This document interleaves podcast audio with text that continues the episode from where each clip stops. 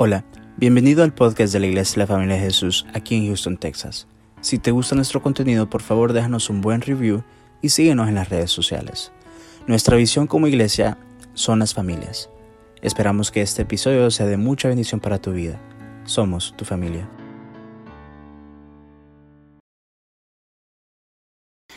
Vamos a leer todo el capítulo 4 de Nehemías. Y es importante leerlo porque Nehemías recibió un mandato del Señor y el mandato era construir los muros de Jerusalén que se habían caído. bueno, los destruyeron, no es que se cayeron, los destruyeron. Y eh, él tenía la obligación de ir a levantar los muros, ya habían levantado el templo, pero si los muros, la ciudad estaba desprotegida. En ese entonces los muros servían para proteger a la ciudad para cubrirla de los ataques de los enemigos, de los ladrones, de todo. Entonces era importante que levantara los muros, era muy, pero muy importante. Y, tenía esa misión, pero no fue fácil, fue una misión, lo vamos a, estar estudiando en estos días, no fue fácil levantar los muros de, Jerusalén, hubo mucha oposición. Y quiero comenzar con esta parte porque muchas veces creemos que cuando Dios nos da una promesa, cuando Dios nos hace un llamado, nosotros pensamos de que todo va a fluir sobrenaturalmente. Y que una vez Dios nos llama y como Dios nos está llamando, wow, desde el momento que yo me pare va a estar esto lleno y va a estar mucha gente. Desde el momento que yo empiece a hacer las cosas para el Señor, todo va a fluir sobrenaturalmente. Pero la mala suerte no es así. Y digo mala suerte no porque sea cosa mala del Señor, sino que eh, realmente va a haber oposición, de una manera o de otra. Y cuando viene la oposición viene el desaliento. ¿Qué es el desaliento? El desaliento, y por eso le puse la palabra desaliento y no desánimo, es sin aire. Y usted se fija a una persona cuando está compitiendo y se queda sin aire. ¿Qué le pasa cuando ya se queda sin aire? Ya no quiere seguir adelante porque se quedó sin aire. Ahora, haciendo una analogía con, una llanta. Las llantas se llenan con aire, pero ¿qué pasa cuando la llanta, la llanta va bajando el aire? Cuando va bajando el aire le cuesta más frenar, gasta más combustible, o sea, su, capacidad de hacer las cosas efectivas es menos. Entonces, ¿y qué pasa cuando llega el momento ya que queda pacha? Ya no se puede seguir y si la sigue termina destruyendo la llanta. Entonces, eh, realmente la clave es no quedarnos sin ese aire, no quedarnos sin ese aliento que el Señor es el que nos da las fuerzas para seguir adelante. Y ese es el trabajo del enemigo. El enemigo quiere desalentarnos, el enemigo quiere que perdamos las fuerzas para que sigamos adelante, la motivación para seguir su trabajo. Vamos a ver el Nehemías 4. Dice, cuando yo, Zambalat, que nosotros edificábamos el muro, se enojó y se enfureció en gran manera e hizo escarnio de los judíos, o sea, se burló. Y habló delante de sus hermanos y del ejército de Samaria y dijo, ¿qué hacen estos débiles judíos? ¿Se les permitirá volver a ofrecer sacrificios? Acabarán en un día. Resucitarán a los montones del polvo las piedras que fueron quemadas y estaba junto a él Tobías Amonita, el cual dijo, lo que ellos edifican del muro de piedra, si subieren una zorra, lo derribará. Dice que la, una de las cosas que más nos desanima a nosotros en estos primeros versos es la crítica. el enemigo no se va a quedar quieto cuando usted se levanta a trabajar para el Señor. Y lo primero que van a hacer va a hacer es que va a levantar gente para criticarlo. La palabra dice que nuestra lucha no es contra carne ni sangre, sino contra huestes, principados y potestades. Entonces usted tiene que ser sabio. ¿Por qué? Porque usted sabe que está obrando para el Señor, que lo que está haciendo es para el Señor. Amén. Entonces siempre que va a hacer algo, eh, el enemigo se va a levantar y lo va a criticar. Se burlaron, dice Zambalat, se levantó a burlarse de los judíos. Y no solamente él, sino que habló con otros y los otros también se levantaron burlándose de, los judíos. Van a volver a resucitar estas piedras, estas polvos de estas piedras que fueron quemadas. En otras palabras, lo que ustedes están queriendo hacer es algo imposible. Están locos. Y, y eso es lo que la gente nos va a decir muchas veces, lo que eso es lo que estás haciendo no, no, no, no, está, no es sensato, o estás haciendo algo calocado, no te va a dar resultado, mejor cambiar, mejor hacer otra cosa. Y, y la crítica nos, nos, nos desalienta, nos desmotiva. Vino incluso Tobías y Tobías vino a decir, no, no se preocupen si hasta las zorras con solo que se paren van a derribar ese muro. En otras palabras, lo que van a hacer no, no va a servir. Y así es las, críticas que nosotros muchas veces recibimos, que lo que no estamos haciendo no, nos sirve, que lo que hemos hecho hasta el momento nada ha servido, que todo lo que hacemos solo es meter las patas.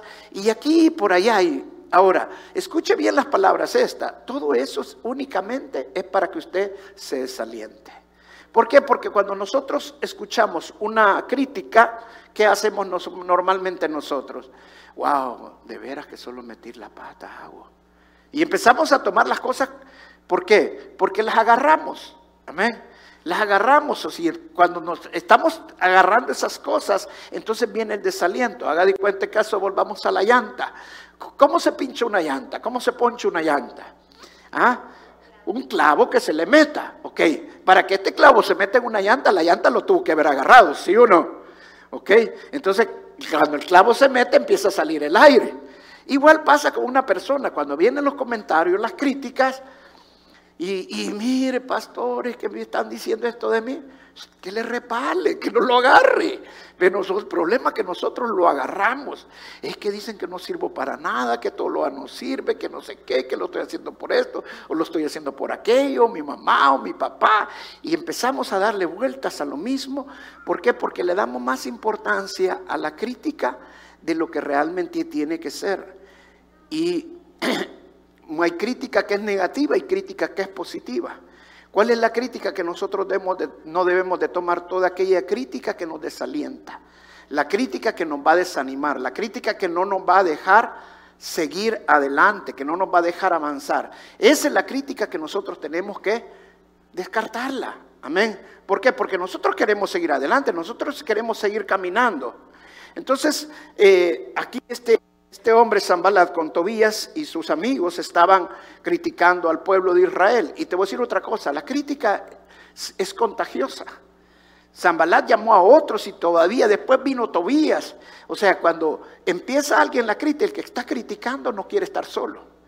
Fíjate, eso es bien interesante. El que está criticando no quiere estar solo. Siempre va a buscar a alguien para que lo apoye en su crítica. ¿Sí o no? Entonces, y después a otro, y, eso se va contagiando. Y entonces, ¿por qué? Porque cuando más son, entonces el enemigo sabe de que más te va a hacer daño. Porque tú vas a empezar a hacerte enemigo de todos ellos. Y ese es el punto, que no les tomes importancia. Ahí es donde se tienen que ver tus frutos. Donde, como dice la palabra, si te están pagando mal, da amor. El, el mal se paga con bien. Amén. Y eso es lo que nosotros tenemos que hacer. Luego dice en el verso 4, Tobías, eh, Nehemías vino y oró, oye, oh Dios nuestro, que somos objeto de su menosprecio, y vuelve el baldón de ellos sobre su cabeza y entrégolos por despojo en la tierra de su cautiverio. No cubra su iniquidad, ni su pecado sea borrado delante de ti, porque se airaron contra los que se edificaban. Mire lo que hizo Nehemías. Nehemías no se fue a reclamarles, ¿y qué les pasa a ustedes? ¿Por qué no están criticando? No. ¿A quién fue Nehemías? Fue el Señor. Amén. Fue al Señor. Y fue a pedirle que, que lo curara de esa ofensa, que, lo, lo que no dejara que se detuviera para nada pero también le dijo de una sola vez, pero no te olvides del pecado que están haciendo en otras casas, en otras cosas, eh, o, mejor dicho, diciéndolo de otra manera, él estaba dejando la justicia a Dios. Amén. Y eso es lo que nosotros tenemos que hacer. Ahora, no es fácil dejarle la justicia a Dios. ¿Por qué? Porque normalmente cuando están hablando contra nosotros, nos están haciendo algo, ¿qué es lo que nosotros queremos hacer? Queremos pagarle con el mismo guante, ¿sí o no? Pero aquí claramente dice que Nehemías, ¿qué hizo? Todo lo contrario fue al Señor, a dejarle toda la justicia a Dios. Sigamos adelante. Luego dice el verso 6, edificamos pues el muro y toda la muralla fue terminada hasta la mitad de la altura. O sea, se lograron mantener a pura oración, siguieron el camino, siguieron construyendo, lo hicieron a pura oración, porque el pueblo tuvo ánimo para trabajar. O sea, hasta la mitad Nehemías lo logró sostener, lo logró animar con la pura oración. Pero mire lo que dice el verso, vamos hasta el verso 9. Entonces oramos a nuestro Dios y por causa de ellos pusimos guarda contra ellos de día y de noche. O sea, ellos no se quedaron quietos. Cuando llegaron a la mitad, entonces dijeron, no, entonces tenemos que atacarlos, tenemos que, que, ver qué estrategia usamos para que se desanimen y les vamos a meter miedo. Luego dice el verso 10, y dijo Judá, las fuerzas de los acarreadores se han debilitado y el escombro es mucho, o sea, la basura es mucha y no podemos edificar el muro. Ahora, ¿quién estaba diciendo esto? Judá. ¿Quién era Judá? Judá era la tribu que en Génesis, en el último, uno de los últimos capítulos de Génesis, cuando Jacob da la bendición a sus hijos, la mayor bendición se la da a Judá. O sea, ¿de dónde esperaríamos nosotros el menos comentario negativo? De Judá, porque es el que tenía la mayor bendición, donde iba a nacer el Mesías, Silo, lo había dicho Jacob. Entonces, lo que menos esperáramos fuera de Judá, pero Judá estaba diciendo, no nos vamos a poder levantar. Miren, si solo hay basura, solo es escombro esto, ¿cómo vamos a poder sacar de este escombro, seguir con este muro? No lo vamos a poder seguir. Y muchas veces nosotros estamos trabajando, ya hemos llegado a la mitad de nuestro trabajo y aquellos con los que estamos trabajando son muchas veces los que nos están desanimando.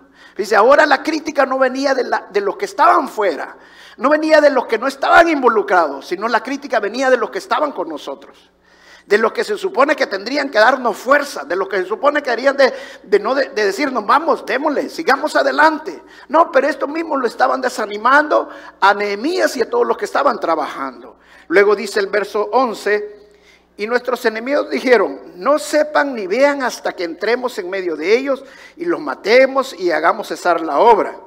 Pero sucedió que cuando venían los judíos que habitaban entre ellos, no decían hasta diez veces, nos decían hasta diez veces, de todos los lugares de donde volvieres, ellos caerán sobre vosotros. Imagínense, ahora quién les venía diciendo también, los mismos judíos, el mismo pueblo.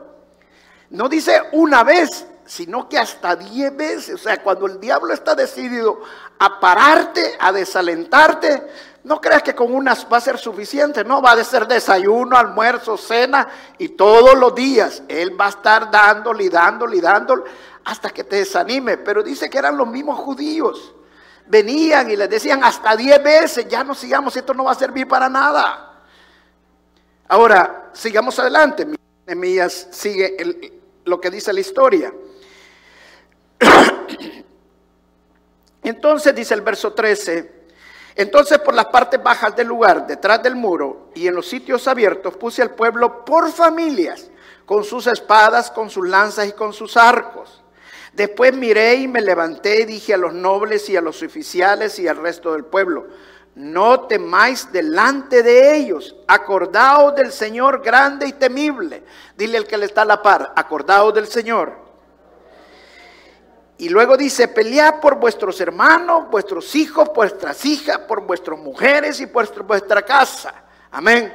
Decirle que está a la par, pelead.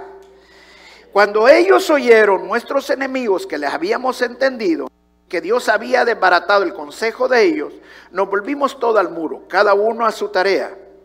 Desde aquel día, la mitad de mis siervos trabajaba en la obra y la otra mitad tenía lanzas, escudos, arcas, corazas y detrás de ellos estaban los jefes de toda la casa de Judá. Los que edificaban el muro, los que acarreaban y los que cargaban con una mano, trabajaban en la obra y en la otra tenían la espada.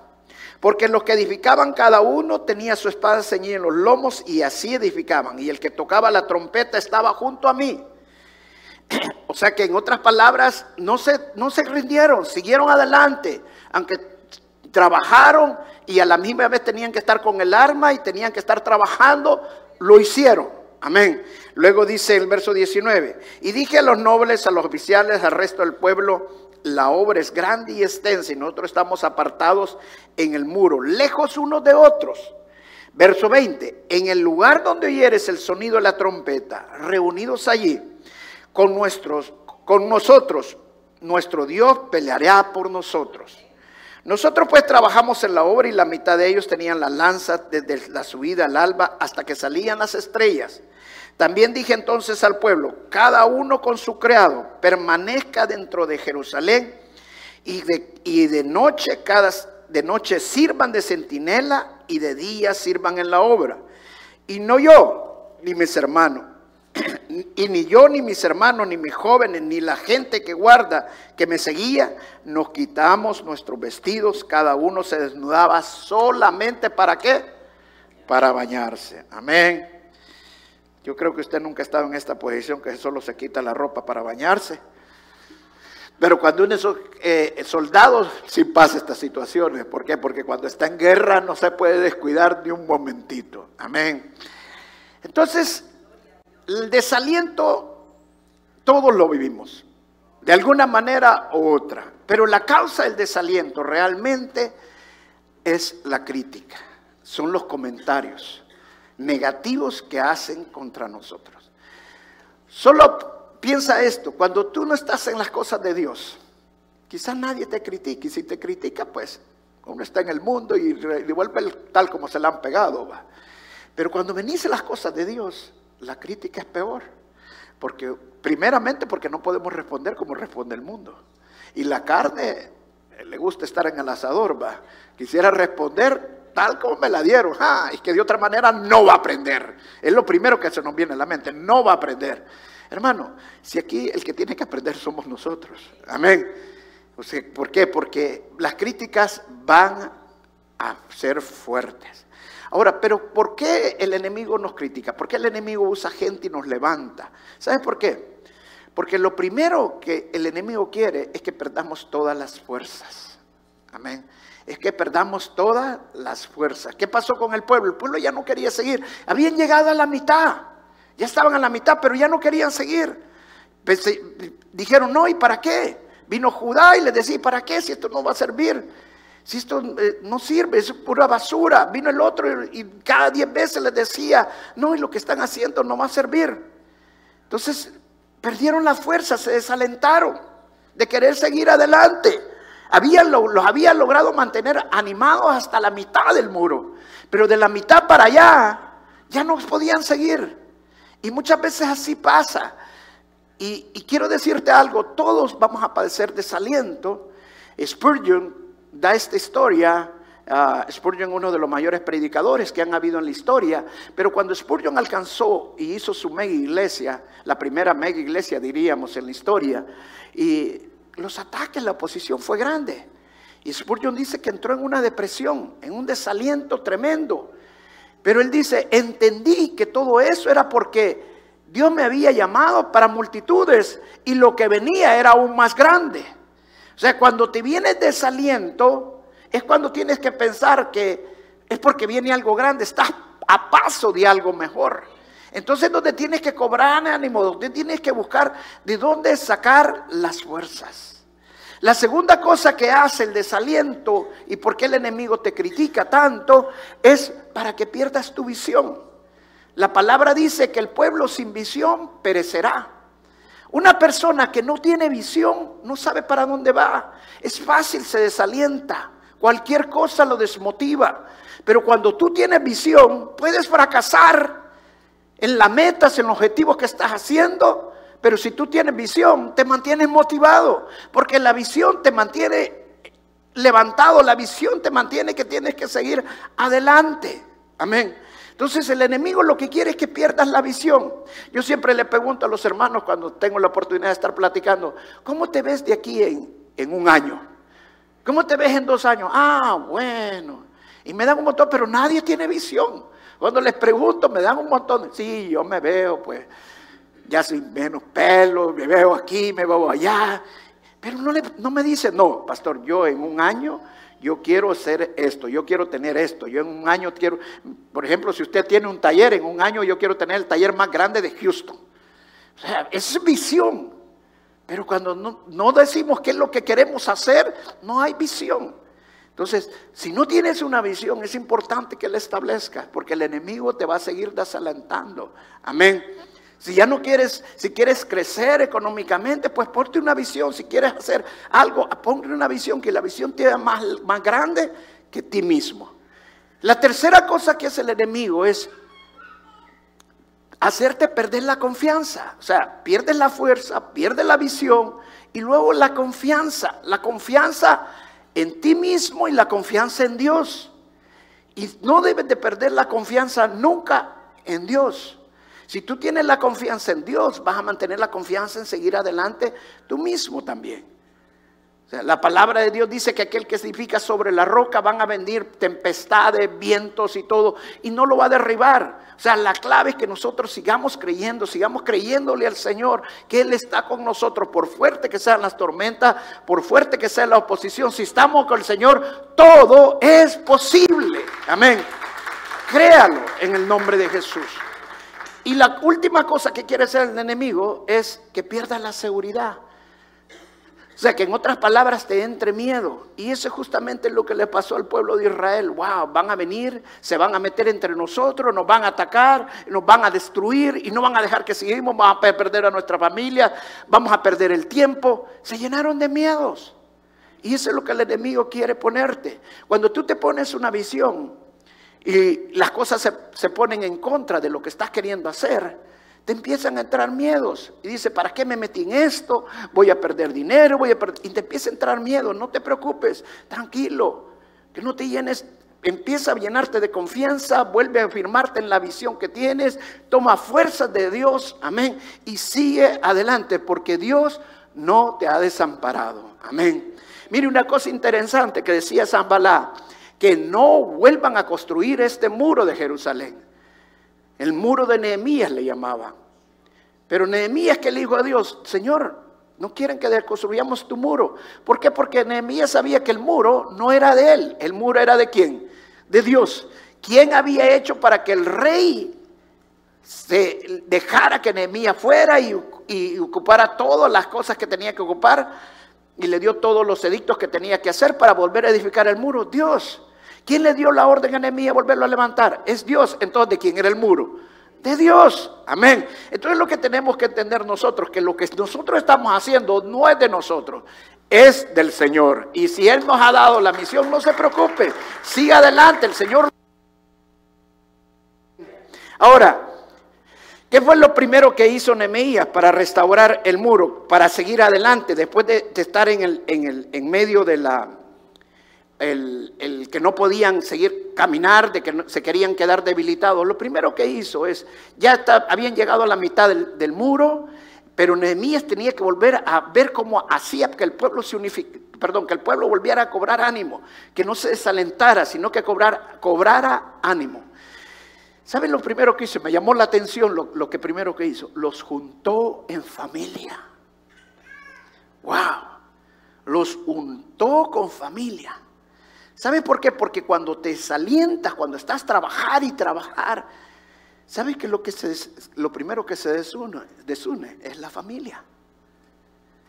Y de la familia realmente vienen las fuerzas, de donde la unidad de la familia es donde viene realmente el seguir adelante. ¿Por qué? Porque cuando tú estás unido como familia, sabes por qué luchar. Tú haces todo lo que puedas. Él los unió, los unificó como familia. Dice, los puso por cada familia juntos, unidos. Amén. Por eso es que la visión de nosotros es la familia. ¿Por qué? Porque sabemos que si una familia está unida, una familia está junta, estamos luchando y vamos a seguir adelante. Mire, aquí tengo familias que han estado con nosotros por mucho tiempo y ahí los vemos juntos todavía. Por ratos se han, desparramado un poco y todo, pero hemos luchado y ahí están otra vez unidos, ahí otra vez están juntos, están luchando. Amén. Entonces, luche por su familia, manténgase unido con su familia, manténgase junto para volver a cobrar ánimo. Amén. Y veamos ese verso donde dice el verso 12.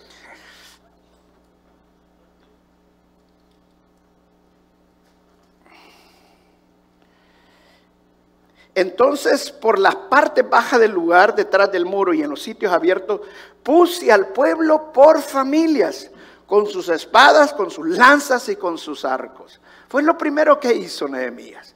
los unificó en familia. Amén. Los unificó en familia. Una de las cosas que, que, es interesante ver aquí, que Nehemías paró el muro, tomó descanso para hacer esto, para unirlos.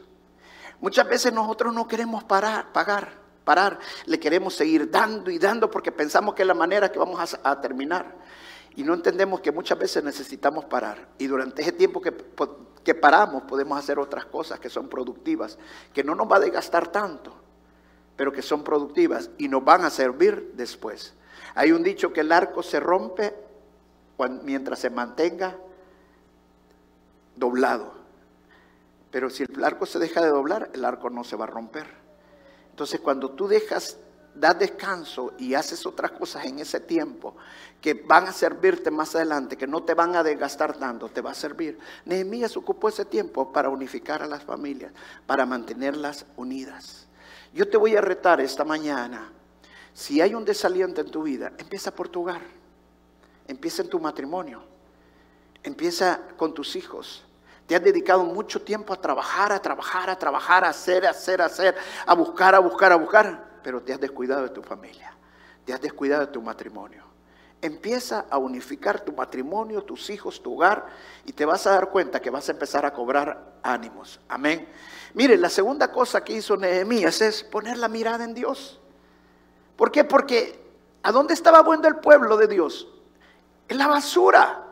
O sea, la visión, habían perdido visión. ¿Por qué? Porque ahora, en lugar de estar viendo la visión, estaban viendo la basura. En lugar de ver el muro que tenían construir, estaban viendo la basura. Estaban viendo las circunstancias. Y cuando empiezas a ver las circunstancias, tus emociones te ganan. Amén. La mejor manera de intervenir las emociones es volviéndose a recordar lo que Dios hizo antes creyendo a las promesas de Dios, que Dios es un Dios poderoso, Dios es un Dios grande. Dice en el verso 14, pues después miré y me levanté y dije a los nobles y a los oficiales y al resto del pueblo, no temáis delante de ellos, acordaos del Señor grande y temible. Amén. O sea, en otras palabras, el enemigo va a querernos nublar lo que nosotros estamos viendo. Acuérdese de Eliseo cuando estaba rodeado por el ejército y su criado estaba todo lleno de miedo porque el ejército que los había rodeado era un ejército inmenso de miles de soldados y ellos solo eran dos. Pero el que le dijo Eliseo al hombre, no te preocupes, vuelve a abrir los ojos. Ya le había orado a Dios para que para que viera que lo que estaban con ellos era más de lo que estaban contra ellos. Amén. En otras palabras, lo que Nehemías estaba haciendo era lo mismo que Eliseo hizo. Es acordarle al pueblo que Dios es más grande que, las, que, que tus circunstancias. Dios es más grande que los vientos que estés enfrentando de oposición. Amén. Ustedes saben lo que es un velero. Un velero es un barquito que se transporta por el viento. Mientras haya viento, este el velero va a caminar. Pero el momento que el viento cesa, el velero deja de caminar, ¿sí o no? O sea, cuando no hay viento, ¿qué hacen los, los, los, eh, los los, ¿cómo se llama? Los, los de los barcos. ¿Qué hacen eso, los marinos? Vienen y bajan las velas porque no hay viento. No sirve de nada tener las velas.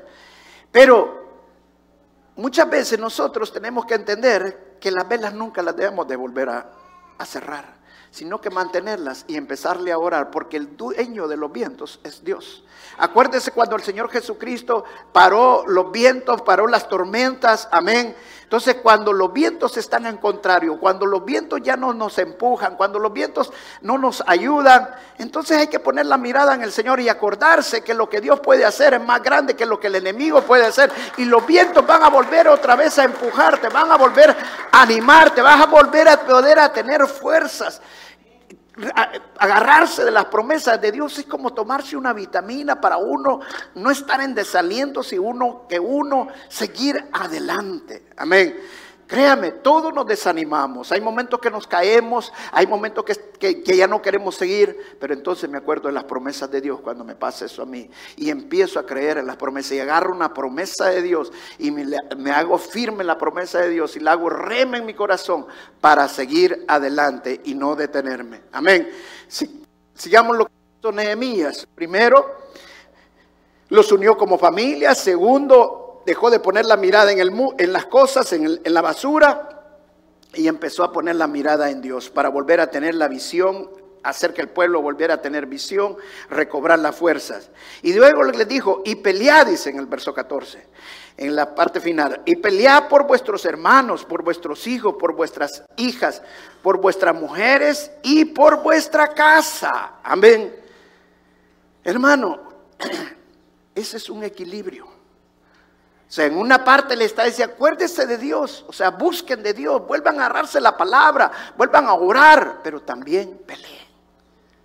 ¿Sabe por qué? Porque muchos cristianos dicen, bueno, voy a orar y Dios va a hacer. Sí, Dios lo va a hacer, pero también tú tienes que poner tu parte. Amén. Cuando Dios le dijo al pueblo de Dios que, que cruzaran el mar rojo, ¿quién abrió el mar rojo? Dios. Pero ¿quién tuvo que poner el primer pie para cruzar el mar rojo? Moisés. Amén. O sea, nosotros tenemos que hacer nuestra parte, nosotros también tenemos que accionar. Por eso aquí les estaba diciendo Nehemías, acuérdense de Dios, busquen de Dios, pero también peleen por su familia. Peleen por su familia, peleen por su sueño. No se desalienten, sigan adelante. Porque, porque nosotros pensamos, bueno, voy a esperar que Dios me dé la estrategia, voy a esperar que Dios me hable y empiezan a buscar profetas y empiezan... ¿Sabe que hay gente que yo siento que todavía tiene un espíritu de adivinación y que todavía andan buscando brujos o cosas que les digan qué es lo que tienen que hacer? Hermanos, las cosas en Dios son bien claras. Hay dos cosas que Dios usa para hablarnos claramente, la inspiración y la revelación. La revelación, ¿de dónde la saca Dios? De dentro de nosotros. Perdón, la inspiración la saca dentro de nosotros. O sea, nos saca, nos inspira. Cuando dice la palabra que los, los, que escribieron la Biblia, todos los hombres que escribieron la Biblia, fueron inspirados por Dios, ¿de dónde la saca? Dentro de ellos. Dios los había puesto en su corazón. Lo que ellos ya tenían en su corazón, ellos fueron inspirados, amén, para recibirlo. Y la otra es la revelación. ¿Qué es la revelación? Lo que está fuera de nosotros. Lo que nosotros no conocemos. Son los misterios de Dios. ¿Y cómo Dios nos revela esos misterios? Por medio de la palabra de Dios. Amén. Por medio del Señor Jesucristo. Dios te va a abrir los ojos. O sea, Dios te inspira y Dios te revela. Amén. Lo hace directamente a cada uno de nosotros. Si tú buscas de Dios, tú te avivas en el fuego de Dios, hermano, no te preocupes, Dios te va a dar las cosas de una manera sobrenatural, te va a dar las estrategias, todo, amén. Claro, va a usar profetas, sí, tal vez los use, tal vez no. Dios habla de diferentes maneras, amén. Hasta por tu perro te puede hablar. No le habló por medio de un burro a, un profeta, y a un profeta, amén. ¿Por qué? ¿Por qué le habló por el burro? Porque tal vez hacía caso, a otro profeta no le hubiera hecho caso. Al burro tal vez sí le hacía caso. ¿verdad? Entonces, Dios habla de muchas maneras, pero la manera más segura, ¿cuál es? Su palabra. Amén. Entonces, la tercera cosa que hizo, hizo Nehemías fue buscar un equilibrio en su pueblo. Y eso nos ayuda. Porque a veces nosotros no queremos ir a un solo lado sin buscar un equilibrio, un balance en las cosas. O sea, tenemos que buscar la palabra de Dios, tenemos que orar, pero también tenemos que accionarnos. Amén. La tercera cosa que hizo, la cuarta cosa que hizo Nehemías Dice, desde aquel día la mitad de mis siervos, verso 16, desde aquel día la mitad de mis siervos trabajaba en la obra y la otra mitad tenía lanzas, escudos, arcas y corazas. Detrás de ellos estaban los jefes de toda la casa. Los que edificaban el muro, los que carriaban y los que cargaban con una mano trabajaban en la obra y en la otra tenían la espada, porque los que edificaban cada uno tenía su espada ceñida a sus lomos. Así edificaban y el que tocaba la trompeta estaba junto a mí. Dice, siguió el equilibrio. O sea, inicias, el inicio es mantener un equilibrio, tanto espiritual como en el accionar.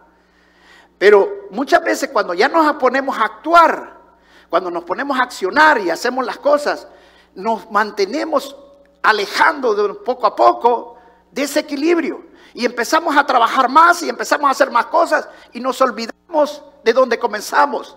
Y comenzamos con el equilibrio, con ese balance. Entonces, no deje el equilibrio, no deje ese balance. El balance es importante, la palabra de Dios lo, dice claramente en muchos casos. Amén. ¿Por qué? Porque la palabra de Dios dice que la gula es pecado, pero también si no comes, no te vas a morir. O sea, es un balance en todo. Pero no hay que dejar ese balance, hay que mantener siempre ese balance. A pesar que estaban en la ataca, que estaban en todo, pero estaban siempre clamando al Señor. ¿Por qué? Porque muchas veces nosotros pensamos que estamos en el trabajo y estamos trabajando y nos olvidamos de Dios. Allí mismo tenemos que estar tenemos que estar clamando al Señor, buscando de Dios. Amén. No dejar ese equilibrio en todas partes, siempre acordarse de mantener ese balance ¿Por qué? Porque el enemigo va a estar el acecho, el enemigo no va a descansar. El enemigo trabaja los siete días de la semana, las 24 horas del día. Es un 7-Eleven. No para para nada. Sigamos adelante. Luego dice el verso 19, la quinta cosa. Y dijo a los nobles y a los viciales y al resto del pueblo, la obra es grande y extensa y nosotros estamos apartados en el muro, lejos unos de otros.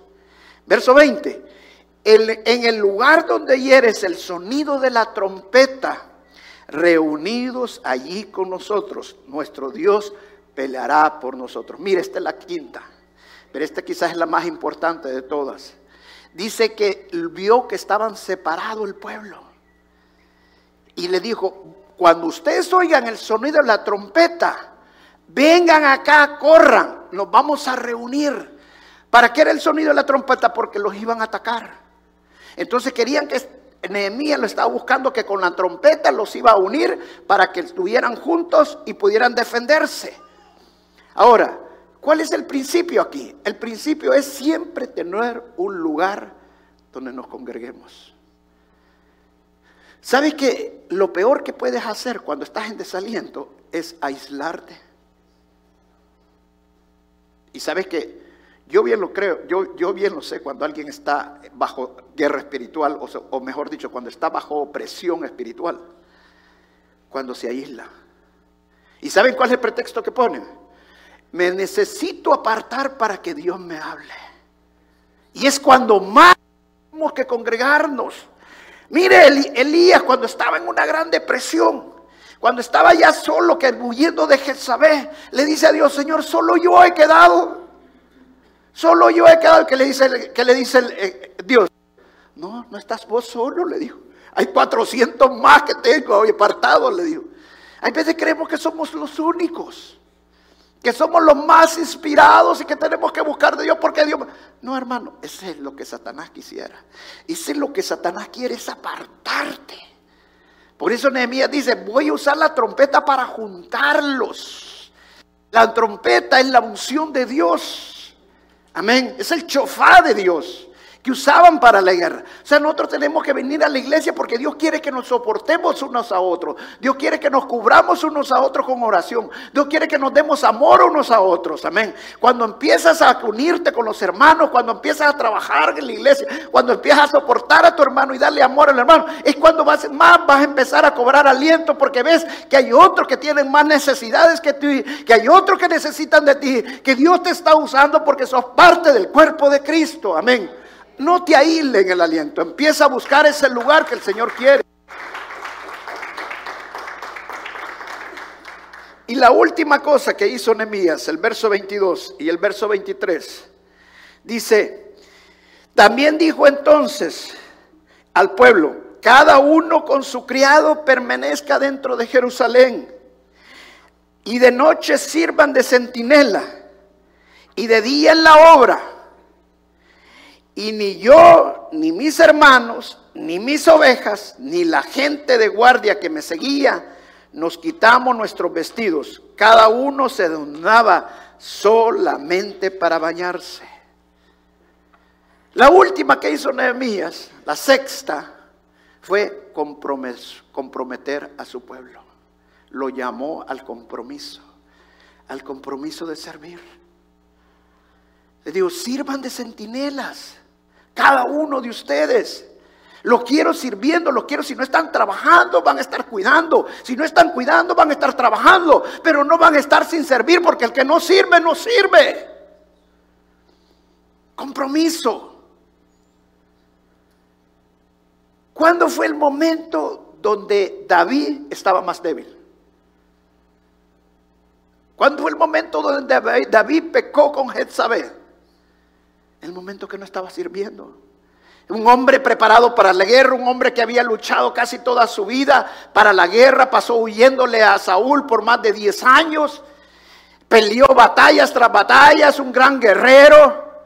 Pero un día vinieron los jefes de él y dijeron, David, ya descansa, ya no vas allá a esta batalla, nosotros vamos a ir por vos, relájate, tranquilo. Y se quedó en el palacio, relajado. Y allí cayó en pecado. Dios nos ha creado con un propósito.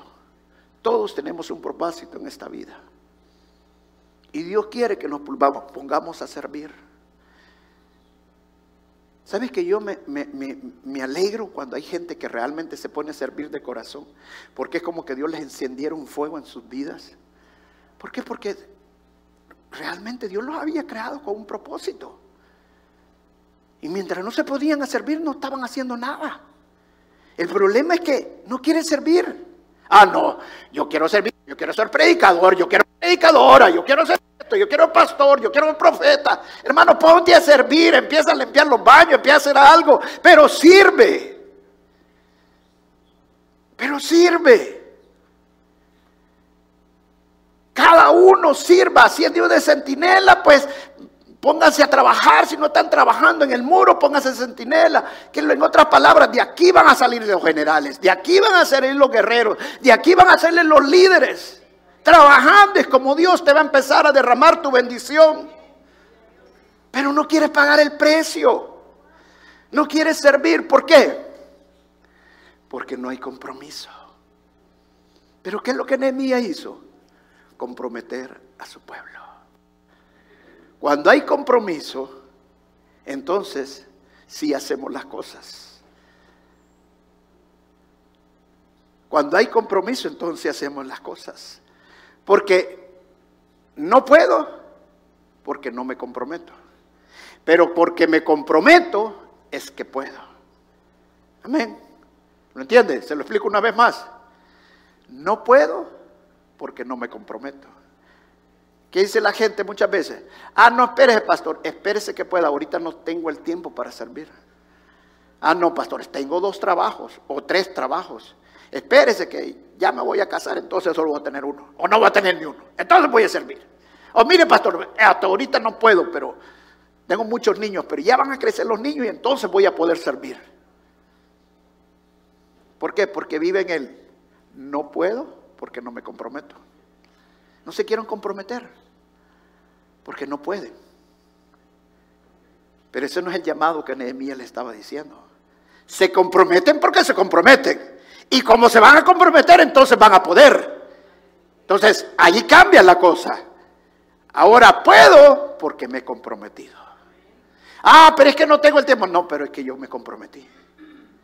Y como tengo ese compromiso, yo tengo que hacerlo. Como yo tengo el compromiso, yo le dije al Señor que yo lo voy a hacer.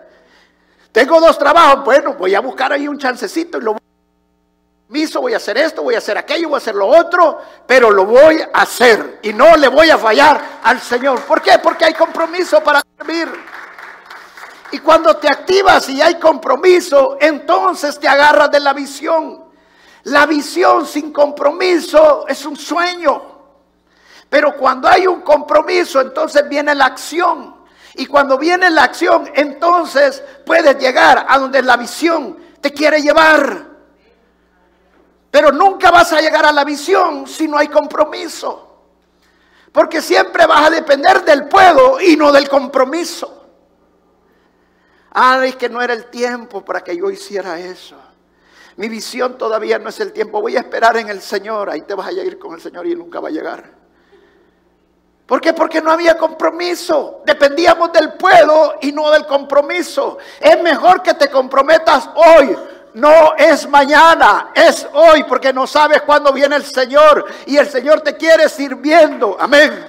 Él te quiere encontrar sirviendo, sin mancha, sirviendo al Señor. Voy a terminar con esto. Yo quiero que te comprometas. Y me llamó esto la atención de Nehemías. Nehemías no le preguntó. Miren lo que Nehemías le dijo, volvámoslo a leer. También dije entonces al pueblo, no dice le pregunté al pueblo, no le dije. Cada uno con su criado permanezca dentro de Jerusalén. Y de noche sirvan de centinela y de día en la obra. ¿A quién le fue a preguntar? Hermano Noé dice, ¿quiere usted un día estar sirviendo de día, trabajando y de noche eh, construyendo el muro, o, cuidando o construyendo? Y el hermano Noé, no, pastor, lo que usted me está pidiendo es muy difícil. ¿Sabe qué aprendí yo en esta lección? Si uno le pregunta a la gente, la gente nunca puede. ¿Sí o no? La gente o es muy grande lo que uno les está pidiendo, o no es el tiempo para ellos para que uno lo está pidiendo, porque están muy ocupados, porque tienen esto, porque tienen lo otro, porque aquí, que allá, que no hay qué. La gente nunca quiere. Otra cosa que aprendí de este pasaje, no les pidas compromisos pequeños. Hello. ¿Qué le estaba pidiendo? 24 horas, 7 días a la semana. Si no estás sirviendo de centinela, te quiero trabajando. Usted me dirá, no, pastor, de vez en cuando descansas, no dice así la escritura. ¿Para qué el único que ellos se quitaban la ropa? Para bañarse. ¿Voy a ir a dormir? No, no. Si va a ir a bañarse puede, pero si no, no. O sea, en otras palabras, es tranquilo. Puedes hacer un raquito, pero no es que te vas a quedar todo el tiempo. ¿Por qué? Porque la, la obra del Señor requiere sacrificio. La obra del Señor quiere, requiere servicio. Y todos somos partes de la obra del Señor. Amén. Entonces, seis cosas que tienes que acordarte de buscar del Señor. No se te olvide para volver a, a volver a tener ese aliento que tú necesitas siempre. Acuerda que tienes que tener un equilibrio siempre, orar, leer la palabra de Dios y trabajar y accionarte, pero no pierdas ese equilibrio. Mantente firme, mantente buscando al Señor. Si has perdido la visión, vuelve a poner la mirada en el Señor. Deja de estar viendo la basura, deja de estar viendo las circunstancias. Pon la mirada en el Señor. Amén. Actívate en el Señor. Unifícate otra vez con tu familia. Vuelve a trabajar por tu hogar. Vuelve a pelear por tu familia. No dejes de pelear por tu familia porque eso es lo que el diablo quiere. Todo lo que he estado buscando es separarte como familia. Y cuando tú te empiezas a unir con tu familia, entonces empiezas a cobrar ánimo. Y hay un lugar que tienes que buscar siempre. Es tu iglesia. No te aísles. Eso es lo peor que puedes hacer. Ahí es donde el diablo va a venir y te va a meter más en desaliento y te va a desanimar más. Eso es lo que el diablo quiere. Pero no, busca un lugar donde reunirte siempre y es tu iglesia. Empieza a soportar, animarte y sirve, comprométete en servir. Amén.